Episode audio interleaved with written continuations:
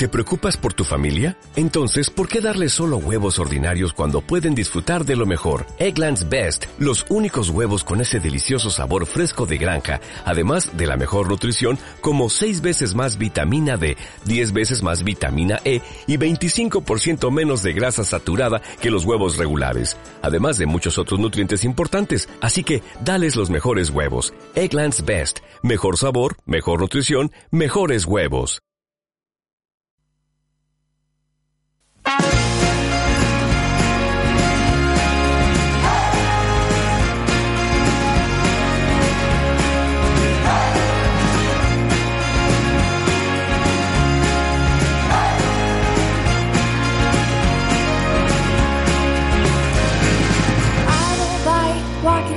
This old and empty house. So hold my hand, I'll walk with you, my dear.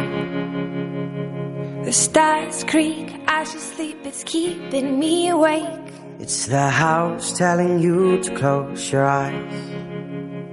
And some days I can't even trust myself.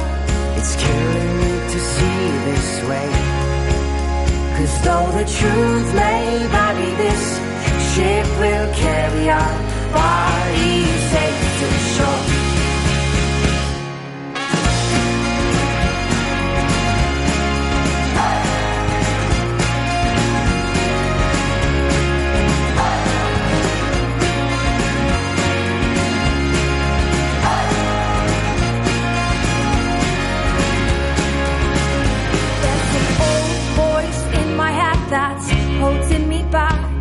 Well, tell her that I miss our little talks. Soon it will be over and buried with our past. We used to play outside when we were young and full of life and full of love. Some days I don't know if I am wrong or right. Your mind is playing tricks on me, my dear. Cause though the truth may vary, this ship will carry our bodies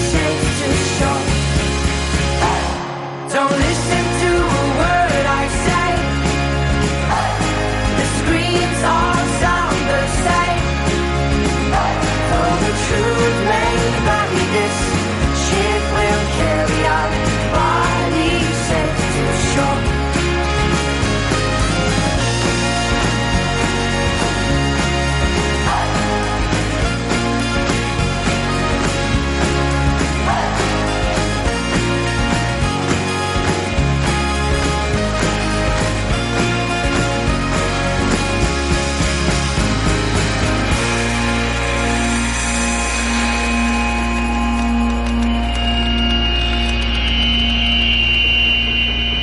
You're gone, gone, gone away. I watched you disappear. All that's left is a ghost of you. Now we're torn, torn, torn apart. There's nothing we can do. Just let me go and meet again soon. Now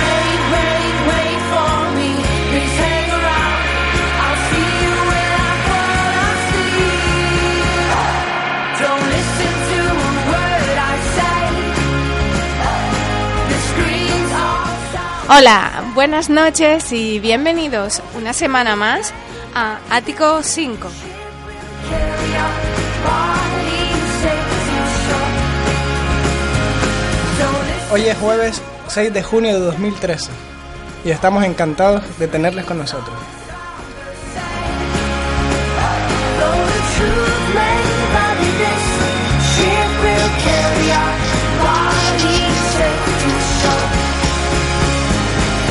Truth may vary, this ship will carry our bodies safe to shore.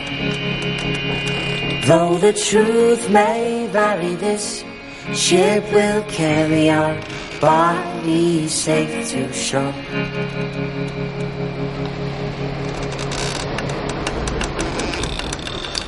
Comenzamos con la sección de noticias de actualidad.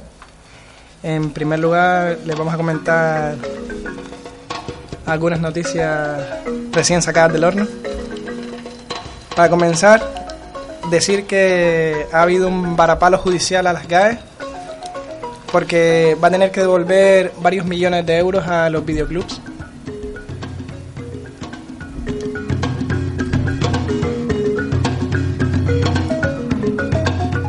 Según una sentencia de la Audiencia Provincial de Asturias, eh, las GAE está obligada a devolver un dinero cobrado ilegalmente a los videoclubs, a los que pretendía recaudar un canon en función de la superficie.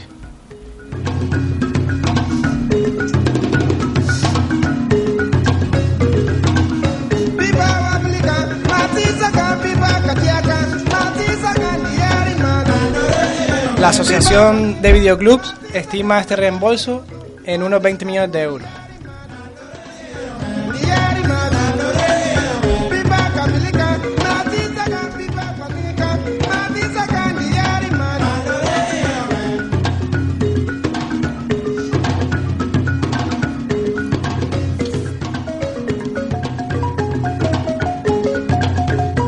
Más de 7.000 estudiantes de, la- de las universidades madrileñas, Complutense, Autónoma, Politécnica, Rey Juan Carlos, Alcalá y Carlos III pueden perder el curso por no abonar las tasas de matrícula, que han subido un 38% en el último año en la Comunidad de Madrid.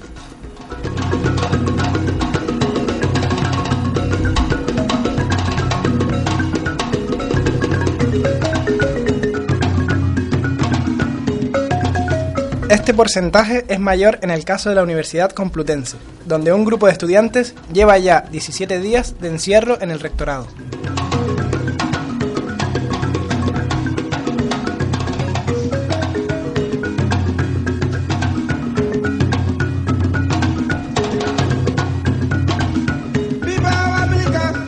También están afectados por este problema 1.592 estudiantes de la Universidad Politécnica, la segunda más grande con casi 41.000 alumnos y la segunda más afectada.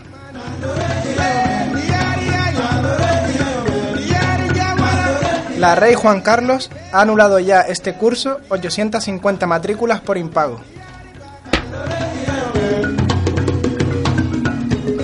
La Universidad de Alcalá tiene 600 estudiantes afectados y además de permitir el aplazamiento del pago, ha creado una convocatoria de ayudas al estudio para situaciones sobrevenidas.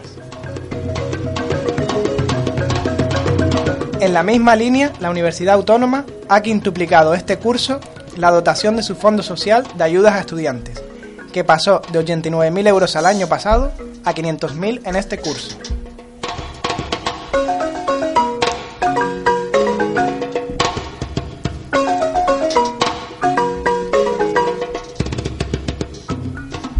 Bien, ahora vamos a comentar eh, una noticia que probablemente nos va a sorprender a todos. Eh, esta semana, leyendo el periódico, encontré una columna eh, que, escrita por Donina Romero.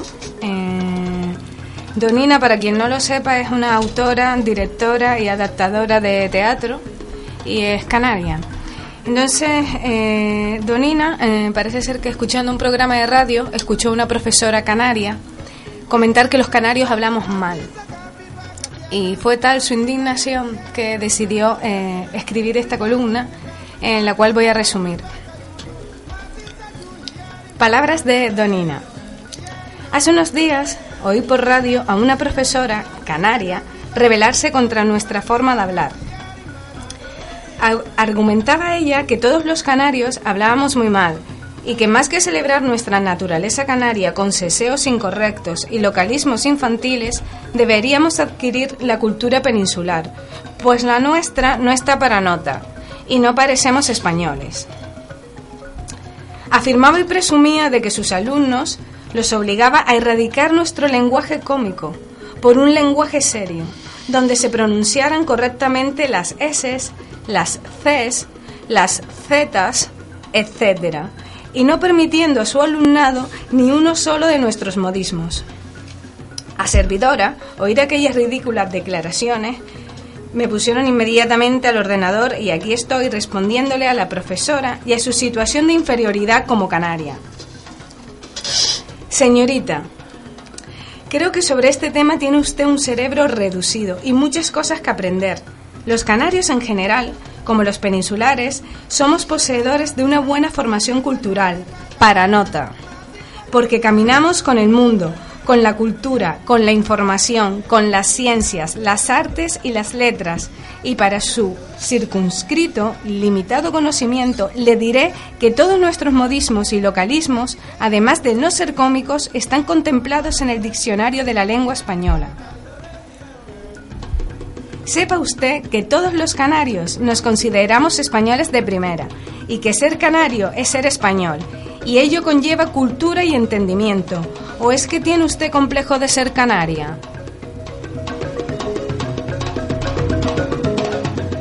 Considero que solo es usted quien se siente española de segunda. ¿O es que aún no se ha enterado de que cada región española tiene su acento propio, su entonación, su pronunciación, sus giros y expresiones, sus refranes y decires? Usted, señorita profesora, tiene el deber y la obligación de respetar, cuidar y amar nuestro modo de hablar e inculcarlo así a sus alumnos, porque gente como usted nos está dejando sin raíces, que nos identifiquen como canarios. ¿Por qué pretende usted que su alumnado renuncie a su idiosincrasia, al sello distintivo de nuestro pueblo, a lo que le oímos a nuestros padres, a nuestros abuelos? ¿Por qué ha de ser menos culto decir balde en lugar de cubo? ¿Alongarse en vez de asomarse? Papas ancochadas y no patatas hervidas. Batata y no boniato. Apoye usted y proteja nuestro léxico, las palabras tan nuestras y déjese de penins- peninsularismo. Y no olvide que el habla canaria no es lengua, sino una modalidad más del idioma español, que practican más de 300 millones de personas en el mundo. Y me despido en canario, para que lo entienda. Señorita, no sea pejiguera y amarre todo lo que he dicho con hilo carreto, para que se le quede clavado en el tino como un tirafondo.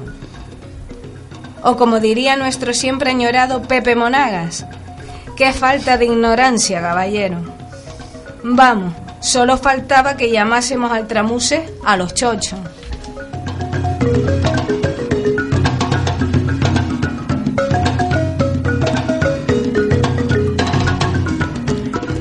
Recordarles que estamos emitiendo desde Radio Guiniguada y nos pueden sintonizar en la 89.4 y 105.9 de la FM. También a través de internet en www.radioguiniguada.com. El teléfono para llamar y entrar en directo en antena es el 928 31 9946.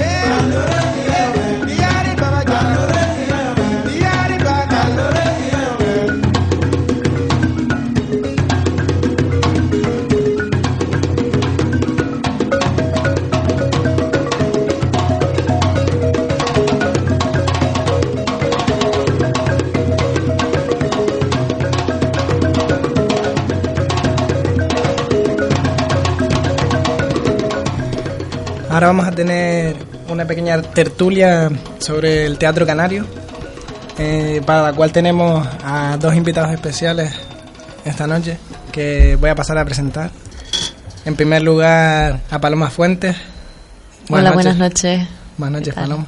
Encantado de tenerte en nuestro programa. Igualmente de estar aquí. También, en segundo lugar, a Luis Rodríguez. Hola, Buenas noches, Luis. ¿Qué tal? muchas gracias por invitarle. Aquí la silla que me está haciendo mucho ruido, pero De nada, bienvenido al programa. Bueno, pues comenzamos la tertulia hablando sobre un tema interesante dentro del teatro canario, que es el público. Bueno, me imagino que de los más interesantes, ¿no? Porque sin público no habría teatro.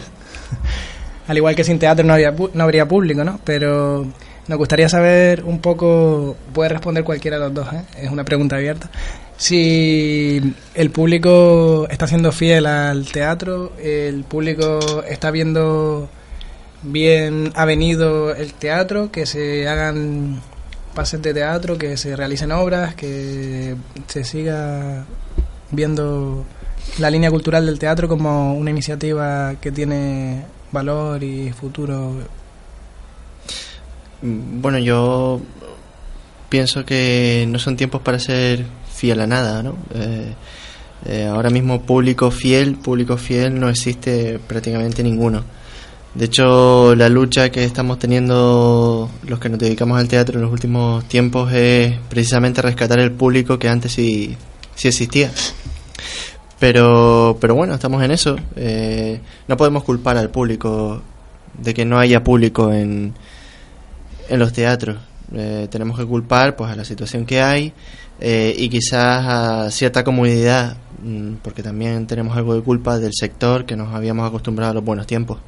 Ahora, viéndola venir, pues tenemos que currarnos el público, buscar proyectos que favorezcan pues, que se fomente el público.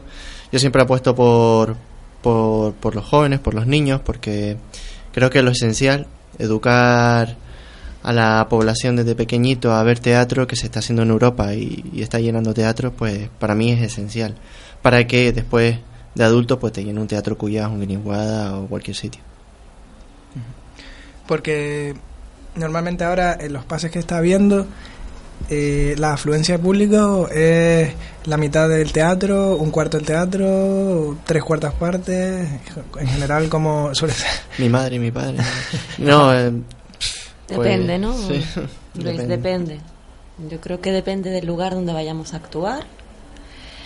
Eh, yo creo que sí, siempre hay X personas que van, dependiendo de la compañía o la productora que, que estrene o que tenga función esa noche en, en un lugar determinado. ¿no?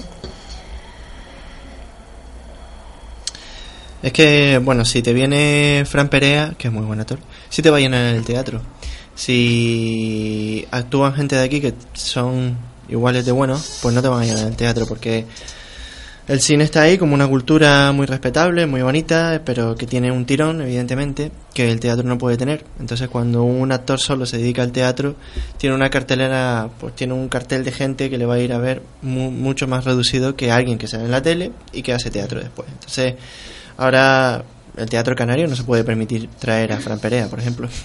Sería ridículo, además que aquí hay gente que lo puede hacer igual de bien. Tenemos que apostar por, por, lo nuestro, ¿no? Eh, eso sí te llena un teatro. Lo, lo, demás no te lo llena. Hay veces que te van 20 personas, hay veces que te van 300 y te flipas. Pero bueno, el, eh, fundamentalmente el Teatro Cuyasi funciona más o menos con las compañías canarias. No tan bien si te traen a Carmen Machi o, o, esta gente que son muy buenos, pero, pero bueno, que te llenan el teatro. De todas formas, es verdad lo que estaba diciendo Luis antes y lo que hay que hacer es educar a los niños desde pequeños para que sientan ese gusto por el teatro, para que cuando sean adultos tengan ganas de ir al teatro y que sea como una costumbre, como ir al cine, ¿no?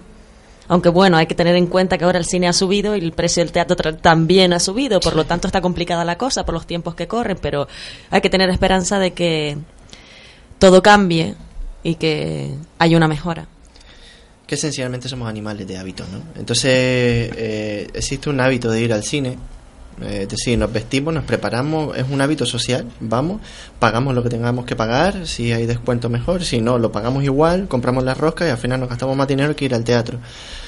Y el teatro te da cosas que el cine no, y viceversa.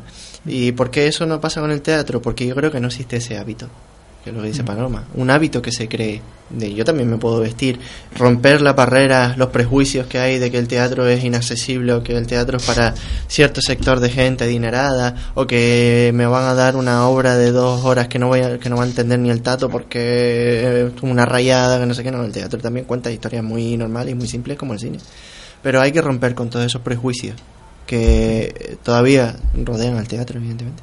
Sí, es cierto. Eh, yo hoy comentando pues con una nueva compañera, comentándole que tenía con Víctor un programa de radio, que íbamos a tener a dos actores eh, eh, esta noche aquí en el programa. Y le dije, pues bueno, que íbamos a hablar también cómo estaba la situación de los artistas aquí en Canarias, el teatro y demás. Y ¿sabes qué me dice? Ella, que ella nunca había ido al teatro. Mm. No me extraña, eh, no sé. Sí, sí, sí, sí, dice, no, sí, lo típico, sí, bueno, porque con mi grupo de amigos, sí, salimos, pero lo típico, cenar, ir de marcha. Ahora mismo, contando eso, recuerdo, Luis, tal vez tú te acuerdes mejor, que el año pasado cuando estaba 2RC haciendo escuela de espectadores, una señora fue que nunca había ido al teatro. ¿Recuerdas ese caso? Sí, en Ginama, yo estaba ahí delante. Lo y- podrías contar, que seguro que lo, recuerdas mejor. eh, 2RC es una compañía que apostó por hacer un, un proyecto de, que se llamaba Escuela de Espectadores, que era fomentar el, eh, los espectadores en, en ciertos barrios de la ciudad donde no había una gran afluencia. ¿no? Entonces Ginamar era uno de ellos. Y cuando mostramos ahí una obra, que vaya obra, era una obra de violencia de género, con un lenguaje teatral muy complicado, pues, pero se entendía. Pues ella nos agradeció que le hubiéramos mostrado el teatro, que nunca había visto teatro en su vida, y que a partir de ahora iba a haber menos tele y más teatro. Y claro, cuando eso pasa en, barrios así y, en cual- y, no tan así, no te creas, y pues te dan, te pone, te da alegría, pero también te pone un poco triste, ¿no? Porque dices, ¿por qué hemos hecho mal? Porque yo también me englobo, ¿qué hemos hecho mal para que una señora que tiene 40 años no haya visto teatro en su vida? Es que es muy grave, es muy grave. Sí, es grave. Es grave porque al fin y al cabo el teatro es también cultura. Sí, sí, desde luego. O sea, eh, el cine lo es. O sea, yo no quiero menospreciar el cine en absoluto, porque nosotros intentamos comer también del cine, evidentemente. Eh, pero también lo es los libros, también lo es la pintura, también lo es. Creo que cuando el arte ya se ha convertido en una industria, con todas sus palabras, que siempre lo ha sido a lo largo de la historia, y solo esa parte de la industria, el dinero lo da el cine, pues al final lo demás se olvida, ¿no? Se olvida la pintura, se olvida la lectura y se olvida evidentemente el, teatro. Porque el teatro queda dinero en el teatro, los musicales. Y, y ciertos musicales de Madrid. ¿no? Realmente yo creo que ha sido genial esa propuesta, la de escuela de espectadores. ¿Por Sí. qué? Porque debido a la situación actual eh, nos hemos visto también en la necesidad de llevar, no que la gente vaya al teatro, sino de nosotros ir a la gente, a centros culturales, a, ciento- a centros cívicos. Y eso ha hecho que le, hemos, eh, que le hemos podido dar la oportunidad a gente como a esta señora, en este caso a esta señora de Ginamar, de poder ir al teatro. Entonces, yo creo, Luis, que la gente no sabe lo que se pierde, ¿no? Esa sensación, ese vivo y ese directo, eh, que ves al actor ahí encima del escenario, que, que, que escupe los sudores y... yo creo que, que no tiene nada que No, ver. y luego quedan fascinados con esa primera vez, pues quedan fascinados y dicen, oye, ¿y ¿dónde he estado yo todo este tiempo? Que me he perdido todo esto. Y bueno, y como has comentado, que han tenido esa idea de acercarse al público, ¿no? Como si Mahoma no va a la montaña, pues la montaña va a Mahoma. Sí, además que era una idea que iba más allá, porque si esa señora no lo pudo decir es porque también le ofrecíamos la posibilidad de que al final de cada obra existiera un debate, ¿no? Eh, los actores, el equipo creativo, directores y tal, iluminador, se sentaban a hablar con los espectadores. Entonces, a, nosotros nos ha ayudado mucho para crecer, porque siempre la opinión del espectador, y más el espectador que no ve teatro, que es mejor opinión que el que ve, que el que entiende, que es el, el actor o el director, porque al final nos ponemos muy tontos cuando vemos teatro, los que sabemos de teatro. Sino el público de a pie es la verdadera opinión, ¿no? Eh, pues a nosotros nos ha ayudado mucho, y yo creo que el proyecto de Escuela de Espectadores terminaba de cerrarse ahí, porque la posibilidad de que esa persona que ya no ves en una pantalla, sino que ves en un escenario, transgreda, ese espacio y pueda hablar contigo, ya yo creo que es que cierra el ciclo ya perfecto para poder crecer. Una persona de carne, de, de carne y hueso, Claro. tenerla ahí delante, hacerle todas e- esas preguntas que nunca has podido hacer, ¿no? Viendo cine, viendo televisión, tenerla ahí delante, cualquier cosa que, que haya ocurrido en la función, cualquier cosa que pueda ocurrir como individuo que se dedica a esa profesión, yo creo que, que es interesante. Interesante y yo creo que también les hace sentir importantes, ¿no? Porque cuando ellos están viendo la obra, los importantes son ustedes. Pero cuando ustedes permiten que ellos les pregunten, Sí, sí. que interactúen con ustedes, pues ahí son ellos los protagonistas. Cierto. Aprovechando el tema de escuelas, ¿no? Mm, me gustaría saltar ahora a, a la escuela del otro lado, ¿no? Del lado del actor. Entonces quería un poco tratar el tema de la escuela de actores de aquí, ¿no? La Escuela de Actores de Canarias, creo que se, creo recordar que se llama, si no me Sí, la Escuela de Actores de, de Canarias, con sede aquí en Gran Canaria y en Tenerife. Pues mira, bien, vamos bien, nosotros vamos luchando. La escuela la levantaron ya hace 35 años y sigue en pie. Ha pasado por diversas crisis y problemas y gente apasionada que quiere dedicarse esto el resto de su vida, ha seguido luchando y seguimos luchando y estamos en pie de guerra para que esto no termine porque las malas épocas siempre pasan, ha ocurrido a lo largo de la historia y pasará aquí también. Entonces, cuando sientes que esto es lo que quieres hacer, que esto es por lo que te levantas todos los días, que vibras, que eres feliz, que te ríes, que lloras, que te nace, eso que te llena todo, pues continúa hacia adelante, porque al fin y al cabo vivimos en cuerpos prestados. ¿No? Y tenemos fecha de caducidad y por qué no dedicarnos a esto que tanto amamos, ¿no? A mí es que se me ponen los pelos de punta y creo que no me podría dedicar a otra cosa.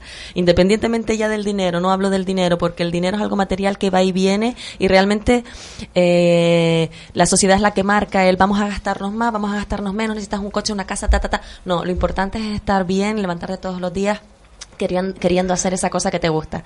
Que en este caso a nosotros nos encanta el teatro y todo lo que tenga que ver con el teatro, el cine, la interpretación, la dirección. Entonces el dinero, bueno, pues para pagar lo que se tiene que, que pagar. Pero estamos aquí, luchando. La escuela de actores va, vamos, vamos bien, la cosita va para adelante, va tirando. La verdad que nos hemos unido todos, tanto en Tenerife como aquí, profesorado, alumnos, eh, personal de servicio, amigos, amantes y seguimos seguimos en la, Ha, en la brecha. ha amigos. respondido, ha respondido casi sin preguntarte, ¿no? Ya. Es que me toca, me toca, me toca de cerca. que- quería preguntarte directamente, porque yo sé que tú fuiste estudiante y ahora eres profe, ¿no? También de- en la escuela de actores. Y un poco, pues, cómo ven los alumnos que ahora mismo están viviendo la situación, si nos puedes, un poco, desde el, desde el punto de vista tuyo, que lo vives a diario, s- el, porque se ha hablado en algunos casos de que mm, existe la posibilidad de que no siga la escuela, de que se cierre, de que no se cierre, de que no hay dinero, de que muchas Mm. cosas que están un poco ahí, que los estudiantes que han empezado este año, el año pasado, les toca muy de, de cerca, ¿no? Y a ver cómo se lo están tomando ellos, que mm, si están luchando por ellos, si hay iniciativas, hay propuestas, un poco todo ese tipo de cosas. Mira, eh, cuando comenzó este gran, gran problema, llevamos arrastrándolo desde abril aproximadamente, siempre han habido cositas ahí, ¿no? Y el gran problema yo creo que empezó realmente este curso porque eh, faltaba un dinero a la escuela de lo que es el 2012. Los chicos estaban realmente preocupados, eh, sus inquietudes eran, bueno, los que estaban en segundo, porque aquí en la sede de Gran Canaria, segundo y cuarto, en Tenerife primero y tercero. Los chicos de segundo, eh, que eh, al ser yo profesora aquí de Gran Canaria, me enteraba de los chicos de segundo, por ejemplo, que decían que qué iba a pasar con ellos. No sabían si la escuela iba a seguir, si no iba a seguir, si tenían que irse a Tenerife, que a lo mejor solo se quedaban en Tenerife la escuela, si tenían que irse fuera, que no iban a tener economía para poder si se fuera, si iban a poder o no terminar el curso. Evidentemente esa era la incertidumbre que yo tenía. Los de cuarto pues también estaban preocupados, pero a la vez al ser cuarto como que, bueno, a lo mejor pasa este año y llegamos. Yo a día de hoy creo que la cosa va funcionando, lenta, pero va funcionando. Eh, realmente el equipo directivo y de ambas sedes junto con el Consejo Rector están haciendo una gran labor, están luchando codo con codo para que la escuela siga adelante, hablando con toda la gente que tienen que, que hablar, con los organismos, instituciones. Y yo a día de hoy Estoy contenta. Ayer yo de todas formas tuve una conversación con un compañero y yo estoy contenta. Sin prisa pero sin pausa y a luchar porque no nos queda otra. No puede desaparecer porque cuando una cosa desaparece ya la gente deja de fijarse en, en ellos, ¿no? De lo que ocurre. Entonces es seguir luchando, luchando, luchando, luchando y seguir adelante. El tiempo pasa y esto tiene que cambiar, tiene que mejorar de alguna forma esta situación. Eh, sí, efectivamente tiene que mejorar porque como dices tú, si se acaba se erradica. Y Exacto. yo creo que aquí también hay mucha gente con mucho talento y bueno, que también tenemos que tener nuestra oportunidad, ¿no? Muchísimo talento. Bueno, pues ahora también me gustaría hablar acerca de las compañías de teatro, que nos cuenten un poco el tema en Canarias, que si existen muchas compañías, pocas se pelean entre ustedes por sacar las obras adelante, el aforo de o los espectadores está muy específico según la compañía que actúe, o cómo se reparten el pastel, digamos, ¿no? Para ser- ¿Qué pastel? ¿Qué Si es que hay, ¿no? pastel? Si es que hay pastel. Las migajas del pastel. Mira, Monse acaba de decir una cosa que, que, yo estoy totalmente de acuerdo, ¿no? Que en las islas hay mucho talento. Y, y no lo digo gratuitamente, no lo digo como así, frase hecha y tal. Es verdad, hay mucho talento. Eh, y eso se traduce en que ahora mismo hay una, una red de compañías que yo creo que no se pisan, porque cada una tiene definido bastante bien su territorio, ¿no?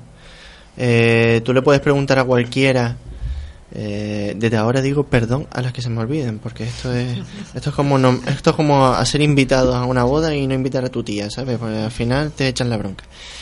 Eh, pero le preguntas a cualquiera ahora mismo eh, en Canarias qué, qué compañías no o en Gran Canaria qué compañías yo diría que hay dos muy fuertes que, que son Produ- Producciones y 2RC Teatro si Paloma me dice lo contrario.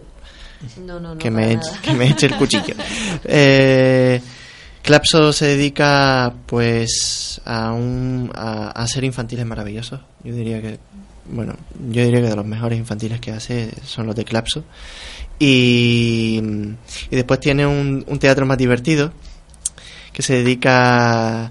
Bueno, ha hecho Perdona Bonita, pero Luca me quería a mí. Se dedica a los musicales también. me Ahora parece- mismo está en Madrid, ¿no? En Ahora mismo está en Madrid, eh, están casi 20 días, un- una barbaridad así. Y después la otra compañía fuerte es 2RC, eh, 2RC, 2RC 2RC Teatro, que desde hace 10 años apostó por hacer, eh, por revivir otra vez el teatro clásico en Canarias, ¿no? Y de hecho es la primera compañía canaria que, que representó en, en el festival el Festival Internacional de Almagro, de Teatro Clásico de Almagro, que es el más importante del mundo en cuanto a teatro clásico español. O sea que ahí es nada, ¿no? Y después ya tenemos a muy buenas compañías, yo qué sé, Profeta de Muevar, es legendaria, mítica y sería también... Yo creo que está también a la altura de las Sí, otras dos por, sí, por, un, por, ese, te- por ese teatro casi del absurdo que hacen, por, Ujú. por el humor que tienen, son maravillosos, no sé, también están trabajando Espíritus de Sal, mm, pff, esas son las cuatro más, más fuertes, ¿no? Sí. Camino Viejo, mismo, sí. y después tenemos en Tenerife, Delirium Burka, Teatro, Rey Mala, que este Rey año se llevaron que son- nominación y se llevaron también el, Mm. el Max. sí, sí. una compañía joven pero muy buena. ¿eh? Muy buena. Yo en Sí, sí. el día del teatro fue, no fue el día Mm. del teatro en el Guiniguada hicieron una representación Rey Mala con Noche de bufones y me encantó, fue espectacular. Vi ese montaje y pensé, no tienen nada, pero absolutamente nada que envidiar a cualquier compañía que viene de No, fuera, porque era espectacular. La dirección, los actores estaban increíbles, perfectos estaban. No, no, es que ya están a un nivel, todas las compañías aquí están a un nivel muy, muy, muy bueno. O sea, viajes a la península, el nivel es igual que cualquier compañía de, de primera línea. eh, cuando se ha viajado al extranjero, cuando se ha representado en México, Estados Unidos, en Buenos Chile, Aires. Buenos Aires, se han ganado premios, eh, compañía de aquí. Y yo creo que el nivel de cali- la calidad es muy, muy buena.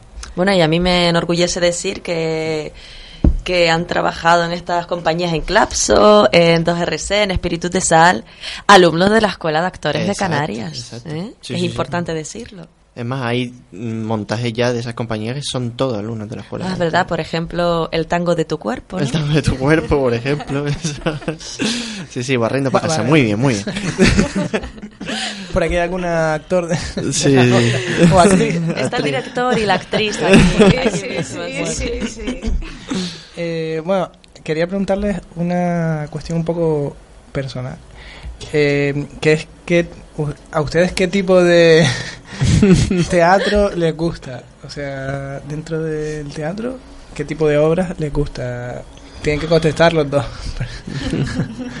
Pregunta obligada. Me gusta, realmente es que a mí me gusta ver de todo. Pero ¿cuál más te cuál te gusta más o si tienes mm, por decir alguna Ver Me gusta ver de todo. Si tú ahora mismo tuvieras que ir a ver alguna obra de teatro, ¿de qué tipo de obra de teatro te gustaría que fuese la que vas a ver? No puedes esquivarla, tienes que... Sí, sí, ya me di cuenta. me di cuenta. Pero no es que realmente sería complicado. Yo, mira, te puedo decir que veo de todo, porque hay que ver de todo, porque quiero interpretar de todo. Pero sí es verdad que si tengo que elegir en algún momento, elegiría según el estado de ánimo que, en el que me encontrase. ¿Vale? Me apetece este, algo eh, divertido, pues iría a ver algo divertido, Clapso, Profeta, eh, algo más, eh, más, más, más duro, más clásico, pues a lo mejor iría, iría a ver a, a 2RC.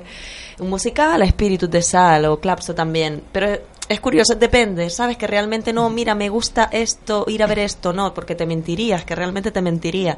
Me gusta ver de todo.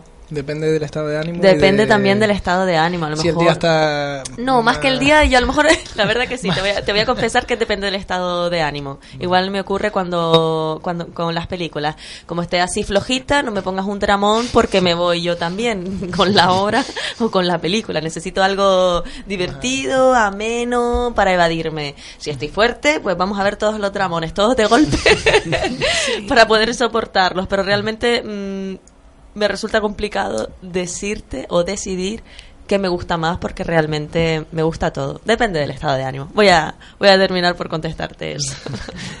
Y Luis... Eh, a mí a, a mí me encanta el teatro del absurdo. Eh, por- por- porque sí, que es- quizás yo soy un poco absurdo también, pero pero es verdad que me, me gusta un poco el doble sentido, ¿no? Eh, es curioso porque no he trabajado mucho teatro del absurdo, quizás una obra que dirigí que se llamaba La Quinta Pared, pero pero los demás no han sido así. Pero realmente me gusta el teatro que me entretenga y que me cuente cosas interesantes. Eh, no me gusta el teatro eh, pretencioso que intenta que intenta explicarme una paja mental y no se aclara ni el actor. Eso es, el que me insulta, el que me insulta, el teatro que me insulta no me gusta nada. Y el teatro que cuenta cosas, sí, Sí. simplemente. Sí, ¿no? Salir de la obra. Eso más con el teatro me ha ocurrido con el cine, de estar viendo una peli y terminar y decir, eh, ¿qué? ¿Qué ha pasado? No Sí. me, que, Sí, de que- verdad, se que gastan un presupuesto tan alto para hacer esta película. Y, y yo que veo mucho cine, veo mucho cine, a veces salgo indignada porque digo, bueno, pero se gastan este dinero, enormes cantidades de dinero para hacer esto y me dejan como estoy, ni siquiera te dejan reflexionando, que es lo que te acaba de decir perfectamente Luis, sino es como, ¿y? De hecho, eh, bueno, tampoco es una breve, un breve inciso. eh, de hecho, hay una saga, no sé si serán fans ustedes de esta saga de Fast and Furious, No, no, no. que yo aún no termino de entender cuál es el una, éxito de, de esta saga, porque Lo que hay que pregu- preguntarse a lo mejor es eh, la cantidad de gente, de público que va a ver eso. La cultura de ese público, igual que Torrente, por ejemplo, que no tengo nada en contra de Santiago Sí, Segura, sí, sí, ni no, no, mucho no, no, menos, para nada. estamos haciendo aquí Pero simplemente yo no puedo con eso. Esperemos que no llame ningún director de Fast Food ni de, ni to- ni de Sí, como te Torrente. llamen para Torrente Ah, 5, va a ver cómo actúa. Entonces, Oh, Por sí, supuesto, hombre. vamos. Yo no te digo que no. Si hay que Como trabajar, actriz, si hay que trabajar, se, se trabaja, trabaja. oye. Pero vamos, que ese no es el tipo de peli. Yo vi la primera y no te voy a negar que me acuerdo, la- me acuerdo de varias escenas y una que sigo diciendo de Torrente 1 es cuando vi al, a- al estupendo Santiago Seguro dándole vueltas a lo que había en el interior de un caldero para darle de comer al padre Ah, y se sí, estaba sí. fumando un tabaco, lo tira dentro y dice, más sustancia, venga, más sustancia. Y sigue por el día de mis días aquí metido en la cabeza, ¿no? Pero bueno, no sé, que, que tengan récord, que en taquillas, que, que gane muchísimo dinero con esa película, pues... No sé, a lo mejor la gente también lo coge por el punto de que es un tipo de, de cine para evadirse, que es una parodia, entonces la gente va a reírse, a reírse, a reírse y... Claro, es que si yo voy, yo voy a yo voy a crear aquí la polémica. sí, sí, sí, claro. Es que si em, si había mucha gente que iba al anfite- anfiteatro romano, ¿no? o, al circo romano a ver carreras de cuadriga y habían 120.000 personas que llenaban un circo romano. No dejaba de ser, eh, entre comillas, la misma simpleza argumental que Fast Furious. Pero le gustaba porque, como decían los romanos, al, al pueblo pan y circo. Darles de comer y darles entretenimiento. Y el entretenimiento más simple, ¿no? Entonces yo defiendo los Fast and Furious, aunque no me gusten nada. Y defiendo los torrentes, aunque no me gusten nada, porque entretienen una parte del público que en vez de estar drogándose o robando, por lo menos están viendo algo de cultura, que es verdad. Llamar cultura, Fast coño, pues no es muy... Pero, pero sí tiene una función, tiene una función. Es otra clase de cultura, tal vez. Después del programa de hoy, ya no sé si le van a llamar para, ese tipo de peli. No, no sé, pero bueno.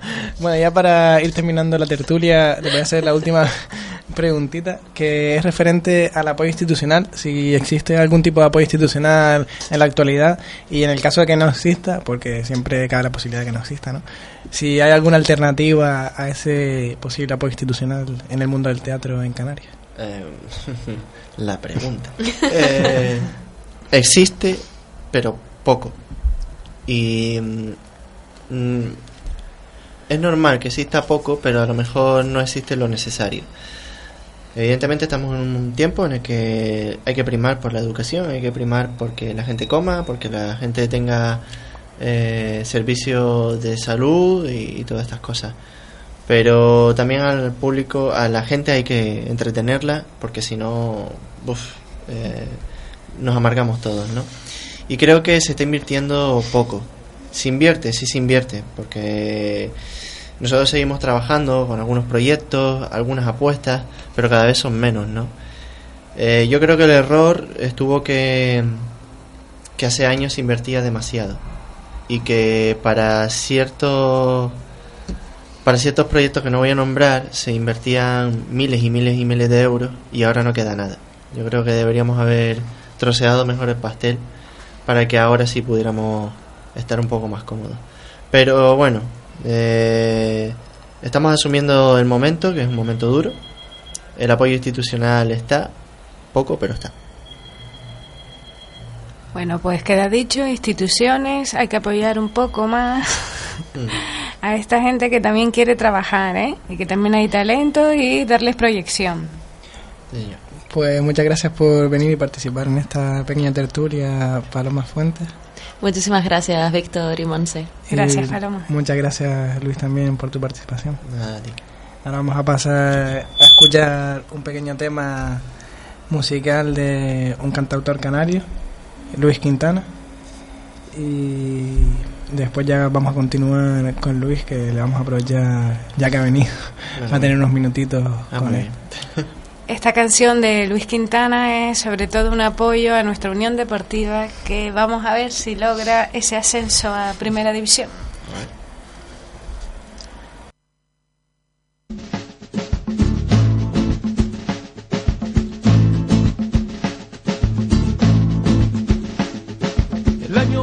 39 del siglo XX.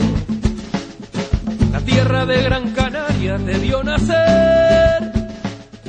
Se unieron los cinco equipos que habían la isla y desde entonces son amarillas todas las huellas que suelo hacer. Los años 50 fueron los del despegue. Los años 60 fueron confirmación y en los 70 fuimos con alto vuelo, en amarillo rozando el cielo, jugando al toque con el balón. Los años 80 fuimos la pesadilla de los equipos que de rodillas abandonaban el insular. Y los 90 fueron para olvidarlo, pero seguimos aquí cantando arriba de ellos para ganar. Soy de Las Palmas, animo Unión Deportiva, aquí sé toda la vida, amarillo mi color. Soy de Las Palmas, Las Palmas un sentimiento que sale de los adentros, de dentro del corazón.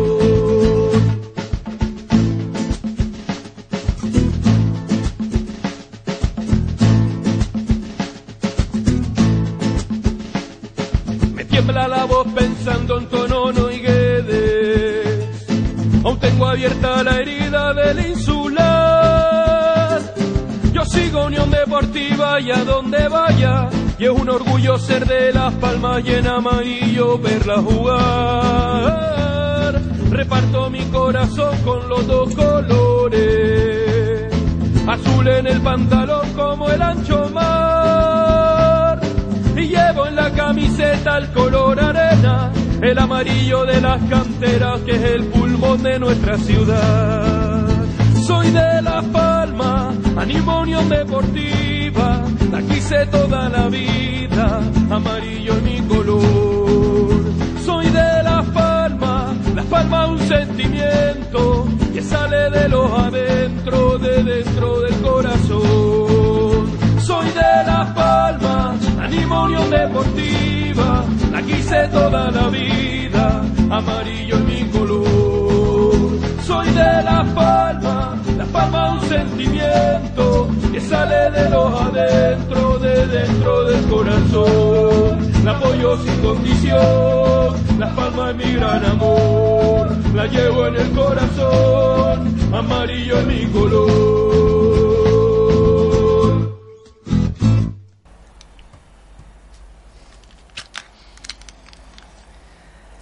Bueno, esta canción se llamaba Amarillo es mi color y de Luis Quintana. Y bueno, pues nada, un saludo especial para Luis Quintana desde el programa y comentar que esperamos tenerlo próximamente por aquí. Ahora vamos a pasar a un pequeño ratito con Luis Rodríguez, que es el mismo Luis que el de la tertulia anterior. Soy el de antes. Hola Luis. Hola de nuevo, encantado de estar aquí otra vez. Gracias. Eh, bueno, pues primero que nada presentarte como actor y también director de teatro, ¿no? Porque, bueno, y también guionista en algunos casos. De un poco de todo. De todo un poco. Lo que me echen.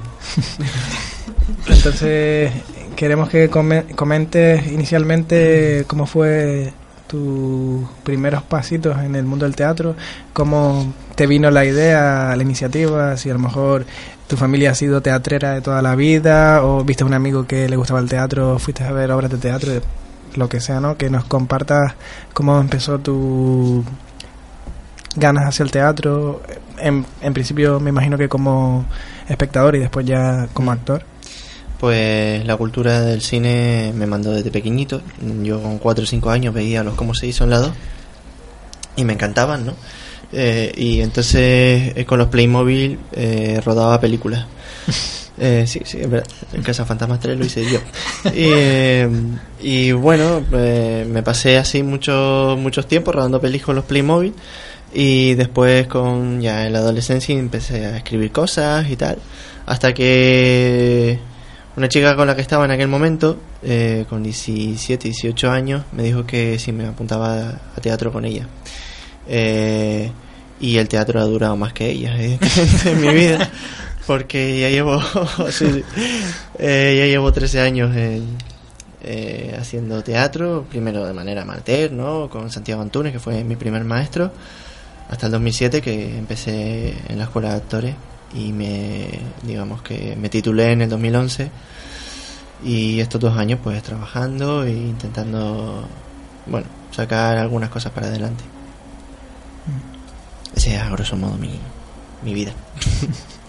Eh, has participado, Luis, en seis espectáculos infantiles. Em, después de ese primer trabajo con, de Cazafantasmas con los Playmobil, Sí, sí, eh, me gustaría saber, eh, tus primeras incursiones ya en lo que es en el teatro profesional fue eh, con actuaciones infantiles o... Sí, fue con Clapso, que digamos que Israel Rey, el director de Clapso, mm, fue el que me abrió la puerta para, para actuar de manera profesional.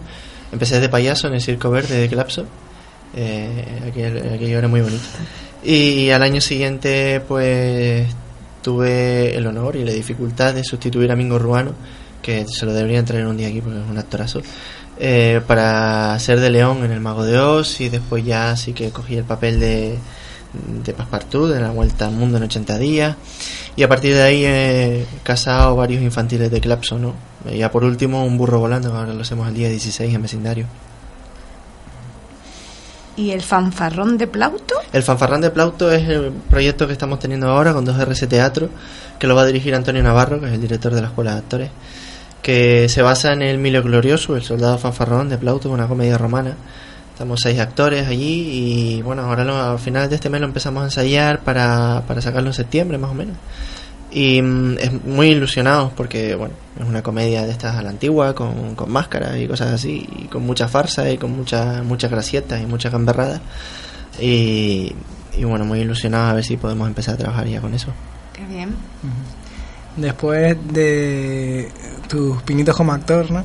¿Cómo te dio por dar el salto de actor a director? Eh, ¿Te viste ya con ganas, con iniciativa de estar ya manejando el cotarro, digamos, ¿no? ¿O ¿Fue por probar? Yo me lo encontré, en un ya- rollo así. Bueno, había dirigido Casa Fantasma 3 y después, después de eso, eh, sí que di- eh, estoy dando clases a alumnos del, del Instituto de la Isleta, donde empecé a hacer teatro.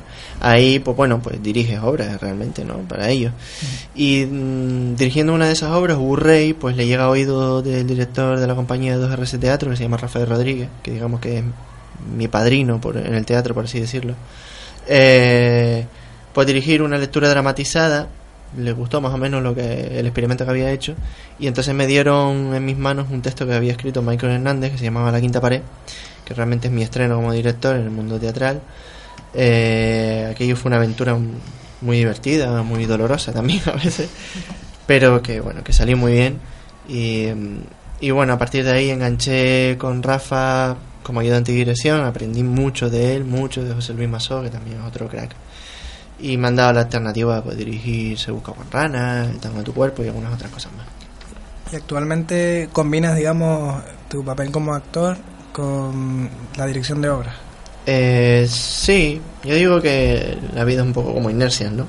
Y yo me pasé antes de ahora, creo que estuve un año y medio sin actuar, hasta que no pillé el caperucita y el burro volando. Y ahora, pues mira, este año pues estoy actuando un poco más. Y esos dos últimos años fue de, de dirección. No es que lo alterne, es que realmente es lo que a uno se le apetezca, ¿no? Actor es cuando te venga, porque realmente, realmente son los garbanzos, ¿no? Por así decirlo.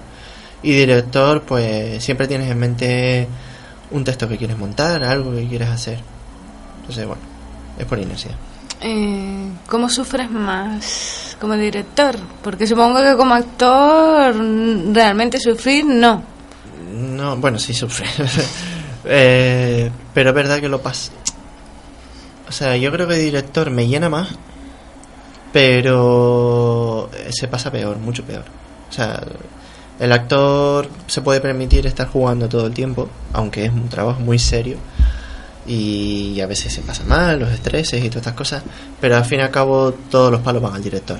Eh, si, un, si un actor lo hace mal, es culpa del director. Si un actor lo hace bien, es culpa del actor. Entonces, eh, todos los palos van al director y tienes mucha presión, mucha responsabilidad encima. ¿no? Una luz que se cae es culpa del director. eh. Pero creo que te sientes muy creativo siendo director. Te sientes muy, muy, muy creativo. Como dice un amigo, eres un administrador de talentos, ¿no? Tanto los actores como el iluminador, el maquillador, todo eso. Conocemos que mm, has tenido algún premio, entre otros, por ejemplo, al mejor actor eh, en un corto ¿En que, que, que tiene, o por lo menos eso hemos leído, que tiene que tiene un curioso nombre que es Uvas con Nata. No hemos tenido la oportunidad de verlo, pero ya por el nombre a lo mejor no sé si... Eh, no, no, está bien. Está bien. No, no, es un- el corto no está mal, está en Vimeo si quieres verlo. Vale. Pero no, es un trabajo es un trabajo académico eh, que se hacía en colaboración con el Politécnico y con eh, el Conservatorio de Música y yo tuve el placer de trabajar como actor porque la escuela de actores ponía los actores entonces hacían un premio con todos los actores que participaban ahí y y nada, fenomenal. Pues, Bueno, mm, me lo llevé, no sé por qué, porque había otro trabajo que para mí estaba mejor. Pero bueno, pero me lo llevé. Sí, sí. hay veces No. que los premios te Sí, Mm. tocan como a lo mejor hay obras que te curras más o que te salen mejor Sí. y después te dan un premio por una obra que Sí, a lo mejor no es tan tan significante o tan no te la has currado tanto no has trabajado o, No, yo- o no. bueno. bueno te curras todas no imagino Sí, pero, pero- quiero decir que no no ha sido la mejor para ti no sería la mejor obra o la mejor Es que yo en actuación cine, en como cine actor, sí yo ¿no? pienso que soy muy malo, ¿no? Entonces pues, que me den un premio por hacer algo en la pantalla, digo, bueno, pues vale, pero, pero soy muy malo en cine, pero en fin. Bueno. Está bien. Bueno, esa es tu opinión. Esa es mi opinión. Porque quien te ha visto desde fuera Sí, puede te ha ser, dado un puede premio. ser, puede ser, sí, sí. Pero bueno. No, hay muy buenos actores en Canarias. Michael Hernández, eh, muy bueno en cine, por ejemplo.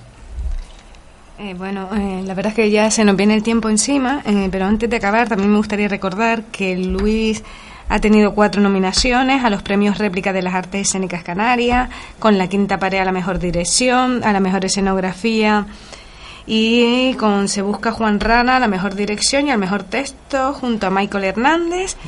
Y también que no se nos olvide que el 11 de junio en el Hospital San Martín Por favor. va a representar el tango de tu cuerpo. Sí, una obra que he escrito y dirigido y que Paloma es una de las actrices.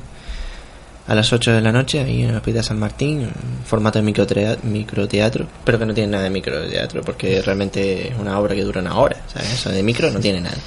Y nada, una comedia que nos puede hacer recordar al cine romántico, Desayuno con Diamantes, eh, eh, yo que sé, Descanso por el Parque y todas estas No, películas. ¿Nos puedes dar un pequeño adelanto así de 20 segundos de para dejarnos con la miel en los labios de lo que será la obra?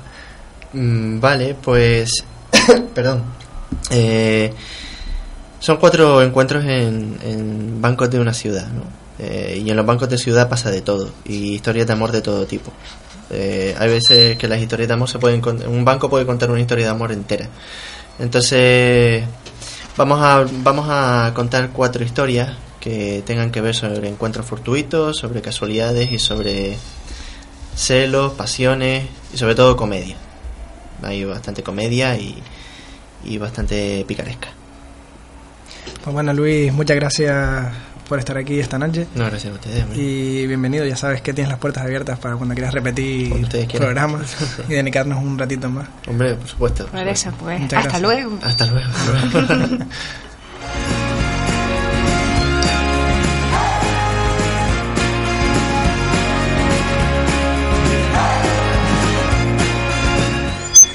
Nos despedimos una semana más y estamos encantados de que sigan escuchándonos.